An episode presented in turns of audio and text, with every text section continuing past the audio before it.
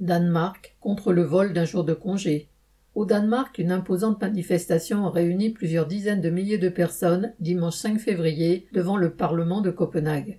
Alors que lors de son premier mandat, en visite auprès de la monarque danoise, Macron vantait le peuple luthérien, ouvert aux réformes face aux Gaulois réfractaires au changement, la réalité vient d'être rétablie. À l'appel de la Confédération syndicale FH, les participants à un énorme rassemblement ont fait savoir leur rejet de la décision gouvernementale de supprimer purement et simplement un jour de congé.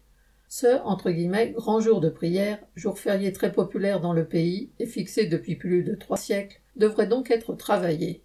Le gouvernement de coalition entre le centre-gauche et la droite, mené par la première ministre social-démocrate Mette Frederiksen, a l'intention d'augmenter ainsi le temps de travail afin d'atteindre plus rapidement que prévu l'objectif de 2% du PIB consacré aux dépenses militaires fixé par l'OTAN.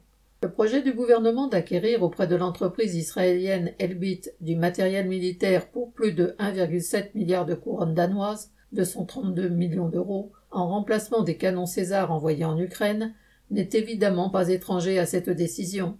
Mais les pancartes indiquant, entre guillemets, pas touche à nos congés ou non à la guerre le nombre de manifestants dans un pays de 5,9 millions d'habitants en ont clairement montré l'impopularité. Une pétition en ligne exprimant ce refus aurait d'ailleurs déjà recueilli près de 500 000 signatures. Comme l'exprimait une manifestante, s'ils veulent de l'argent, il y en a dans les coffres des grandes entreprises. La plus grande d'entre elles, Maersk, numéro 2 mondial des transports maritimes, n'a-t-elle pas amassé 16 milliards d'euros de profit pour l'année 2021 Viviane Lafont.